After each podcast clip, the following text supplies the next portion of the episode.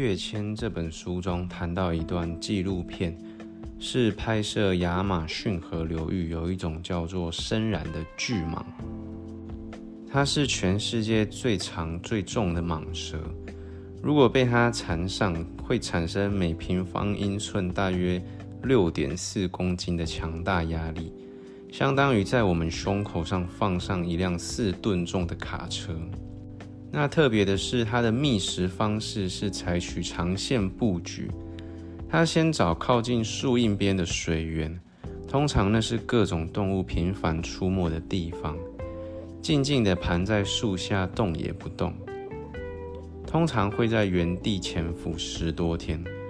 过程中会有许多动物经过。一开始，动物们都看得出来那是一条巨蟒，但随着时间的经过，风吹日晒雨淋，任由落叶青苔堆积，它还是完全不动。渐渐的，就看起来像木头一样。后来，直到有一只羊或大型动物到池边。背对着它而毫无防备的时候，这条盘踞十多天的蟒蛇就像黑色弹簧一样窜起，紧紧将大型动物缠住，缓缓展开绞杀。当猎物被缠困到窒息而不能再挣扎的时候，它就一口吞下，往往可以花一个多月的时间来慢慢消化。这种亚马逊森林的巨蟒永远清楚自己的目标是要猎食大型动物，在潜伏的过程中一定会遇到许多小型动物从它身上踩踏过去，或是在树上的鸟儿将排泄物掉落到它身上，它都不以为意。而且它能够筛选过滤掉不属于自己应该追寻的事物，而将心神专注于天命里的既定目标。所以，深染这个巨蟒，它的习性可以告诉我们两件事情。第一件事就是，当你确定了自己的目标，并且往前行走的时候，你一定会遇到很多挫折，或甚至是来自身边其他人给予的诋毁、批评跟攻击。当然，我们可以听从别人的意见去调整自己的步伐，或是调整自己前进的方向。但如果是纯粹诋毁跟攻击，因为毕竟可能就是会有人看你不顺眼，那我们就直接无视，其实不用理他。因为就像森然一样嘛，他潜伏在那边的时候，一定会有很多飞禽走兽从他身上踩踏过去，或是有一些鸟粪掉到他身上，但他不会因为被这些小动物攻击，那他就非常生气的要去反击他，因为他知道那些东西并不是他要的。就是他今天，他要是动身去反击了，那他潜伏的这段时间全部都白费了。讲简单一点，就是小不忍则乱大谋嘛。那第二件事情就是，当我们清楚自己的目标在哪里的时候，也要去抵挡内在的诱惑。我们要专注在自己的目标上。就你可以去想象一下，你知道对一个人来说最可怕的状态是什么吗？就是你觉得你自己什么都能做，所有的方向都是好方向，但这同时也代表你没有具体的目标，你什么都不愿舍弃，什么都做不好。巴菲特曾经让他的私人司机麦克写下他最想做的二十五件事，选出其中最重要的五件。那麦克在选完之后，他恍然大悟，他认为自己应该首先要去实现这五件事情。巴菲特反问他：“那剩下的二十件呢？”麦克说：“剩下的二十件同样重要，但是有轻重缓急之分。他会在合适的时间找空隙努力去做。”巴菲特却告诉他：“不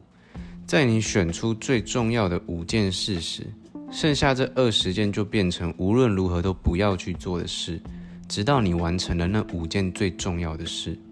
那为什么要特地避开那二十件事情，而且无论如何都不要去做？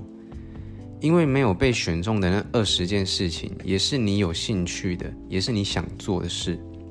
所以你很容易可以找到各种理由在这些目标上面花时间。这种目标比那些看起来就很明显的蠢事更加危险，因为他们才是真正偷偷消耗你时间并转移你注意力的事情。人的时间是有限的，你接受一件事情，就要接受其他事情被淘汰。就像深染潜伏在那边的时候，诶，尽管有很多其他飞禽走兽、小动物经过他的身边，但是因为他心里知道，他要的是大型的，那才可以足够喂饱它。所以，即便今天有一只小动物从它旁边经过，它也不会随便去移动或是去猎捕它，因为那并不是它要的大目标。那同时，在《内在原力》这本书里面也告诉我们，我们在通往成功的路上要建立起自己的防护罩。那这个防护罩就是要阻绝外界的攻击、批评，跟你遇到的困难、你遇到的挫折。那同时也要去阻绝来自内在的诱惑，就是不要因为别人的批评而怀疑你自己的方向。我们可以去做调整。但千万不要怀疑自己，你想做的事情，你就奋力去做，把它做到最好。那你也不要因为同时想做很多事情，但却没有把一件事情做到好。那我自己的例子就是在我求学的过程好久好久以前，在我求学的过程当中，当然在大家在这个年纪的时候，就是都会啊很想要吃喝玩乐嘛，跟朋友出去玩、逛街、看电影。但同时，你又想要把书念好，或是你又想要参加学校的社团活动。但我蛮特别，就是我的目标，包括高中跟大学，我一直以来我的目标就是主要放在课业跟社团活动上，那没有其他太多的休闲娱乐。就我休假的时候，几乎都是在家里打一些活动的企划书，不然就是跑图书馆，也很少去就是。逛街、看电影什么的，因为我觉得在那个当下，社团活动这个东西是我自己非常想做的事情，所以我愿意花这些时间去做。那你说念书、求学，其实我也没特别爱念书，但因为我觉得我的个性来说，就是我比较不服输，我不想要在。课业可能当当下大家认为是一个很重要的事情上面去输别人，所以当别人在念书的时候，我自己也会受到影响。就是，哎，当比你厉害的人都比你努力的时候，那你还有什么不努力的资格？对，所以我那时候就是把这些时间都花在哦社团活动啊，或是念书、求学这些事情上面。就当下我很明白知道自己的目标在哪里。就冥冥之中，我就达到了这个防护罩开启的状态。对，这是我自己个人的小小经验分享。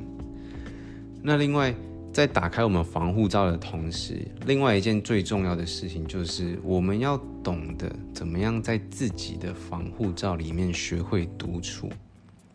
因为关于独处这件事情，独处并不等于孤独。孤独是一种情绪啊，是你觉得寂寞是一种情绪，但是独处是一种状态，一种行为状态，一种生活模式。当你学会与你自己相处的时候，四下无人，只有你自己一个人的时候，你才可以去沉淀很多事情。你会慢慢凸显出你的人格特质，你会更加了解你自己。因为当你没有跟别人相处，你身边没有其他人的时候，你不用去装。那个是最真实的你，你可以去发现最真实的你，同时有很多的想法，平常你过不去的坎，可能在你独处的当下，就是包括在你冥想的时候，很多的想法突然就过去了。那关于独处这个部分啊，就是网络上也有很多呃大师，或是很多人在分享独处的这个部分，大家可以去找。那或是我在后面呃。如果有什么想法的话，也可以跟大家细细来探讨。对，但主要就是想透过深染这个生物的习性来告诉大家，张开你的防护罩对你的帮助有多大，主角外面的干扰跟主角内在的干扰，让你在通往成功的路上渐入佳境。